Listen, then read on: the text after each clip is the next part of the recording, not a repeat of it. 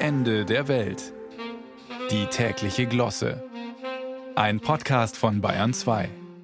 Zunächst ist da nur die Überschrift. Jeder Fünfte schlägt seinen Weihnachtsbaum selbst.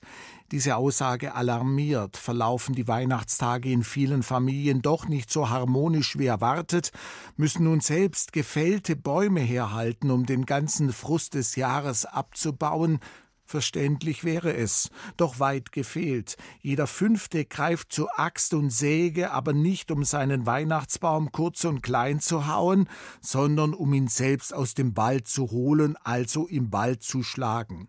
Das hat der Digitalverband Bitkom herausgefunden, der über 1000 Menschen in Deutschland befragt hat.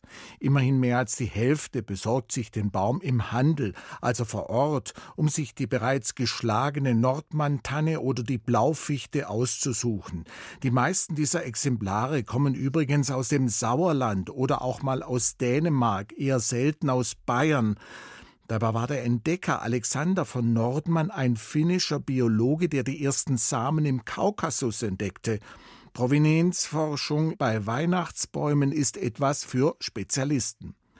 Als Experte oder Expertin eines Christbaumkaufs muss man dafür immer den Blick auf die Länge haben. Schnell schrammt der Baum an der Decke und bei Meterpreisen ist jeder Zentimeter echtes Geld wert.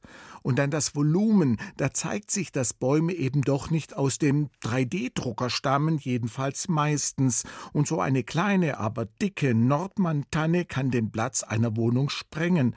Weihnachten ist schließlich das Fest für alle, vielleicht sogar für erweiterte Familie, und da soll der Umfang des Baumes, Experten sprechen von der Fülle, nicht den Sitzplatz für geliebte nahe Verwandte streitig machen. Laut Umfrage haben 20 Prozent einen Baum schon mal im Internet bestellt. Mehr als drei Viertel schließen das aus, auch in Zukunft. Irgendwie ist das gut, denn das Bäumchen per Mausklick zu bestellen ist halt was ganz anderes, als in der Kälte rumzustehen oder durch Plantagen zu pilgern, um nach dem Baum Ausschau zu halten, der einen durch diese besondere Zeit begleiten soll. Der hat schließlich rund zehn Jahre gebraucht, um zu werden, wie er ist. Man sollte schon mit Axt und Säge umgehen können, um nicht versehentlich schon im Wald Kleinholz zu produzieren. Auch das verlangt Fachwissen. Man kommt schnell mal ins Schwitzen. Jeder Fünfte schlägt den Baum eben selbst. Wer aber dann einen Baum fällt, kann Stress abbauen. Und deshalb am Rande noch ein kleiner Geschenktipp. Eine Recyclingfirma in Regensburg bietet ein besonderes Event an. Dort kann man gegen eine Gebühr Autos zerstören, die dort sowieso zerlegt werden. Allerdings nicht mit Säge und Axt, sondern mit Vorschlaghammer und Baseballschläger auf die Scheiben und ins Blech. Viele reizt das, im gesicherten Raum so richtig die Sau rauszulassen.